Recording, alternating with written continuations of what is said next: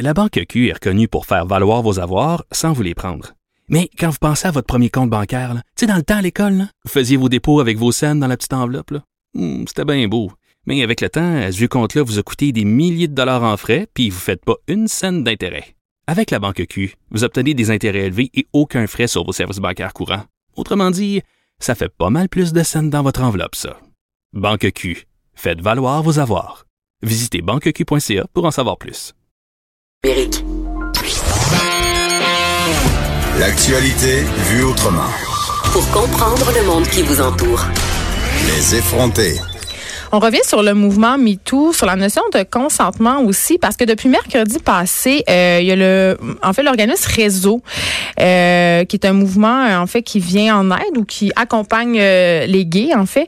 Et c'est une campagne qui, qui revient sur le MeToo parce que la notion du, du consentement, pardon, dans la communauté, communauté gay, c'est quand même quelque chose qui est, ben, j'ai peur un peu de ce que je vais dire. Est-ce qu'on peut m'apporter la douzaine d'eux que je marche dessus? On dirait que la, la notion de consentement est pas rendue aussi loin que dans la communauté hétéro. Et pour nous en parler, euh, j'ai avec moi Gabriel Giroux, qui est chargé de projet euh, chez Réseau, et aussi Alexandre Dumont-Blais, qui est co-directeur des communications. Allô, les gars? Bonjour. Salut. Est-ce que je me trompe? Puis pour vrai, je suis super mal de lancer ça comme ça, mais de, de dire que dans la communauté gay, la notion de consentement, on n'est pas, on est comme pas rendu, on est rendu moins loin. C'est une impression? Ben en fait, euh, je pense que la question est pertinente, puis il faut faire attention euh, dans la communauté gay. Puis pour nous, on est de réseau, c'est un organisme offre des services pour les hommes gays, bisexuels et trans. Donc la campagne s'adresse à des hommes gays, bisexuels ou trans. Euh, tu sais, dans chaque communauté, les choses se vivent, se matérialisent de façon différente. Je pense qu'il faut faire attention de pas comparer euh, la notion de consentement entre et femmes puis entre deux hommes. Euh, c'est sûr qu'on peut euh, faire des rapprochements, tout ça. Nous, ce qu'on a constaté sur le terrain dans la dernière année, euh, c'est que euh, dans la foulée du MeToo, le sujet ressortait davantage dans les interventions sur le terrain. Les gars en parlaient plus. Ça a pris un certain temps, quelques mois, peut-être parce que justement, ça se matérialise pas de la même façon. Donc, on a voulu lancer une campagne en, en termes de, euh, de soutien, dans le fond, articuler un message, une réflexion par rapport à ça. Euh, le dating entre hommes, comment ça se passe aujourd'hui, comment ça devrait mieux se passer. Euh, et là, il y a des cas dans l'intérieur même de la communauté, il y a des endroits où il y a de la sexualité sur place, dans les parties fétiches et tout ça, où est-ce qu'il y a vraiment des règles au consentement qui sont super bien respectées, puis ça va bien. Là, évidemment, je généralise. Alors que dans le milieu festif, dans les bars, dans les clubs, là, grand public, comment ça se passe, tu sais? Je pense que rendu là, dans n'importe quel établissement festif à Montréal, on a toutes des questions à se poser sur le consentement, mais nous, ce qu'on a remarqué entre hommes, c'est que des, des situations dans lesquelles on s'adresse dans notre campagne, pogner les fesses de quelqu'un, euh, dans les rues noires, regarder à gauche puis à droite, sauf devant nous, euh, ou bien l'autre situation, les fameuses dick pics qu'on peut recevoir sur les applications, puis on s'entend, Oui. euh, ça arrive sur Tinder aussi, hein, c'est pas juste sur Grindr Ben, ou Scrub. moi, j'en ai dans ma boîte courriel. Bon. Est-ce qu'on se les montre ce matin? non, euh, j'aime pas tant les, les regarder, je vais te dire. Mais c'est, carrément des, des micro-agressions, justement. Puis Tout à fait. j'ai l'impression que, euh, puis là, euh, je fais un peu de pouce sur justement la notion de, de victime. Tu sais, as parlé du milieu de la nuit, tu as parlé des applications de rencontres. Ce sont tous des espaces où on a l'impression que un peu tout est permis. Puis aussi, on a l'impression que parce que euh, on a cette idée que euh, les hommes gays sont, puis ça c'est vraiment un préjugé là, qui sont euh, plus portés sur le sexe. C'est que, que c'est comme on a le droit. Tu as le droit d'envoyer une photo cochonne, tu as le droit de pogner une fesse. tu sais, Parce qu'on dirait que c'est, ce ne sont pas les victimes idéales entre guillemets. Ben, C'est-à-dire que la notion de tolérance aussi, elle est vraiment, vraiment présente dans, dans, dans, dans, ce- dans cette dynamique-là. C'est euh, c'est comme si euh, euh, ça passait sous le radar, en fait. Un peu comme si on, on voyait pas qu'il y avait un, un problème quand on pogne le cul d'un gars dans un bar ou euh, on regarde euh, à gauche, euh, à droite dans une rue noire. Alors, alors que Gabriel Giroux, si euh, c'était moi qui me faisais pogner les fesses dans un bar, tout le monde euh, hurlerait euh, d'effroi puis crierait au scandale. là. Oui, tout à fait. C'est pour ça que la campagne, dans le fond, le, le premier but de la, de la campagne, le but premier, c'est vraiment de sensibiliser à l'existence même du problème. C'est-à-dire que si on perçoit pas que ça existe, ben, on peut continuer à agir, puis euh, des manières d'aide de faire tout ça qui sont peut-être problématiques, qu'on on peut au moins remettre en question. Puis déjà, puis, déjà, Gabriel, on, on, a lancé mercredi soir, fait qu'on a déjà, on a déjà du jus, on a des commentaires, des réactions. Oui, oui qu'est-ce qui ressort, euh, Gabriel, justement? Ben, en fait, bon, c'est très polarisé. Euh, il y a le, le, désormais classique qu'on peut plus rien faire dans les bars, qui sont ah, qui oui, est très ben présent. Ça, c'est, un, on, je, je m'y attendais. Euh, l'autre aussi, l'autre pôle, c'est vraiment aussi des gens qui sont, euh, qui nous disent qu'ils sont, qui sont vraiment heureux que ça sorte. Comme on est vraiment tanné. Pour vrai, les dick pics, on est tanné d'en avoir. Genre, merci réseau, enfin, on en parle. Exactement.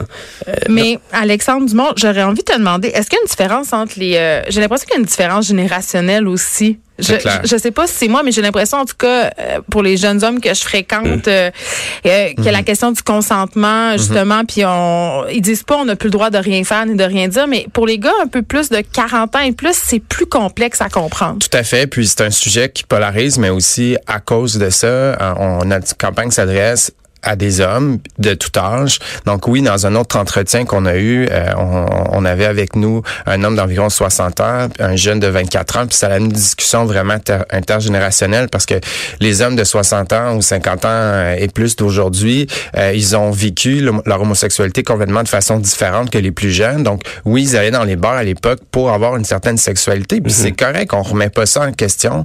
c'est juste qu'aujourd'hui, tout ce qu'on dit, c'est si c'est consenti, consentant, c'est correct après tu veux continuer à pogner des fesses, ben vas-y. Si, la personne qui est devant toi a pas de problème avec ça. Puis c'est aussi dans les cas, dans la façon de draguer, plutôt que, que toucher aux fesses la personne, regardant dans les yeux puis parler en premier. Puis après, s'il y a eu des échanges respectueux et consentis, on s'adresse plus à ces personnes-là. Parlons-en euh, des cas de la culture gay, euh, Gabriel et Alexandre. Euh, parlons de l'affaire Éric Saival.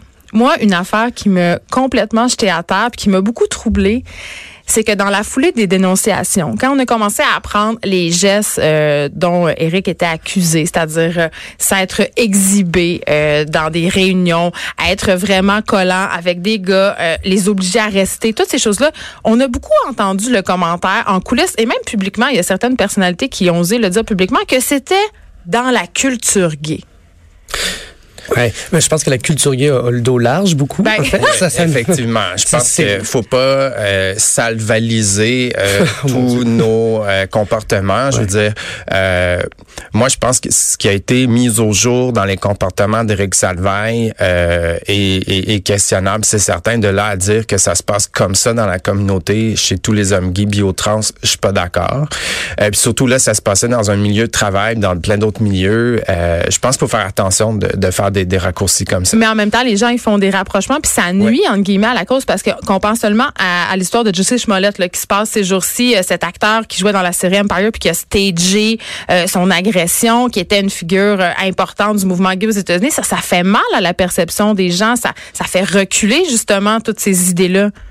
Ben, je pense que oui, mais en, en même temps, les, je pense qu'on a une idée en fait à la base, c'est-à-dire que une sexualité beaucoup plus libre, beaucoup plus intense chez les gays, et donc on va chercher des nouvelles qui nous permettent d'affirmer ça, puis de, j'ai envie de dire, de, de, confirmer les perceptions erronées qu'on a. Et on s'est, on oh, mais ça c'est pas justement, ça fait, ouais, ça fait reculer fait. la perception. Clair, puis on, on s'est battu pour avoir une sexualité épanouie euh, chez les chez les personnes LGBT en général, donc on veut pas régresser, on veut pas non plus moraliser puis pointer du doigt quoi que ce soit, on veut faire réfléchir. On, si on parle de comportements après qui sont complètement à côté de la traque, si je peux dire, que ça soit Rick Salvin ou d'autres, je pense que tout le monde est capable de comprendre que non, ça cloche, ça fonctionne pas. C'est pas comme ça qu'on que, que, ça devrait fonctionner. Euh, Gabriel Alexandre, est-ce que vous allez, est-ce que vous avez l'impression qu'il y a une espèce de culture du silence, c'est-à-dire parce qu'on a cette perception-là euh, que ce sont des hommes justement qui sont capables de se défendre, mm -hmm. qu'il y a des gars qui hésitent à en parler pour pas avoir l'air faible ou ben, oui, effectivement, pour plusieurs raisons. C'est-à-dire que, premièrement, oui, tout, tout à fait l'idée de la masculinité là-dedans, c'est-à-dire qu'un gars peut se défendre, donc il peut pas avoir de problème, il peut pas avoir d'agression. Euh, même dans les bars, il y a aussi cette idée que, bon, oui, de l'hypersexualisation, euh, mais, tu sais, au-delà du silence, c'est cette idée-là que qu'en fait on tolère parce qu'on perçoit pas qu'il y a un problème, tu sais. Et donc ça passe en dessous du radar complètement. Et, et même j'ai l'impression que les réactions qu'on a, c'est justement parce que euh, il y a aussi beaucoup de peur en fait qu'on qu'on on, on l'a lu dans les commentaires des gens qui ont peur qu'on qu'on les retourne dans le placard. On s'est tellement battu pour avoir ce qu'on ce qu'on veut faire. Mais c'est là où moi je comprends pas pourquoi ces gens-là ont peur qu'on les retourne dans le placard parce qu'on parle de consentement. Je pense que dans les bars gays, il y avait, auparavant, il y avait toute une forme de socialisation qui était différente. Ça passait par là principalement, alors que nous, pour ma génération, par exemple, Toi, t'as quel âge, Gabriel? euh, j'ai 30. OK. Donc, ça, ça se passe différemment. Donc, pour eux, c'est comme si on les empêchait ou euh, il y a vraiment cette peur-là, alors que nous, c'est pas du tout notre message. On n'est pas là pour moraliser. On est juste, fais ce que tu as à faire, fais ce que tu veux, tant que l'autre veut. Le, le dating aussi a évolué, tu sais, avec la- l'arrivée des applications en 2010-2009, euh, tout le milieu du dating a changé, le, le, le- le village est un peu éclaté, il y a, il y a de, il y a de plus en plus de, de bars qui se disent queer, Oui. qui sont euh, LGBT-friendly, donc il faut quand même le dire, il y a une acceptation de l'homosexualité qui est beaucoup plus élevée aujourd'hui qu'il y a 20 ans à Montréal. Encore pertinent, le village?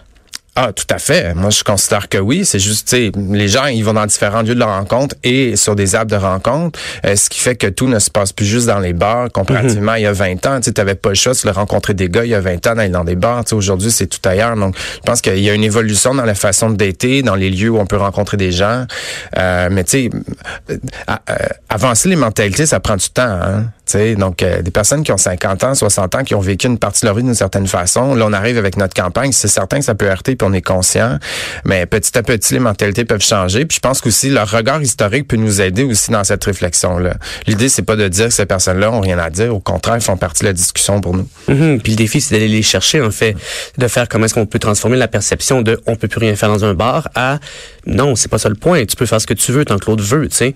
Euh, c'est c'est tout, c'est tout un défi aussi euh, par rapport à cette campagne-là. Puis on savait qu'on allait viser, euh, on savait que ça allait brasser un peu là, quand on parle des dick pics, c'est quelque chose qui est tellement répandu que, que, que c'est même pas considéré comme un problème, tu sais. Les, les gars sont contents qu'on en parle parce que je pense qu'ils Ouais. osaient peut-être pas le dire. J'étais curieux d'en recevoir, mais là on le voit dans les commentaires sur Facebook. Merci enfin, on en parle. Tu sais. Donc euh, notre campagne est diffusée pendant six semaines dans la majorité des établissements du village.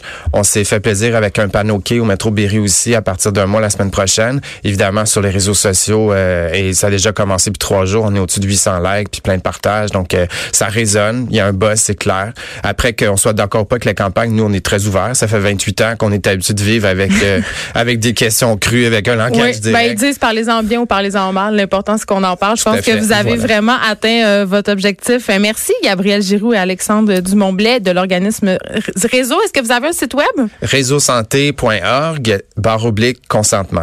Merci beaucoup d'avoir été là. On Merci. se refait ça demain de 9 à 10. C'est Richard Qui suit dans quelques instants. Oh non, c'est François Lambert qui le remplace. Oh là là, j'ai très hâte d'entendre ça. à demain tout le monde.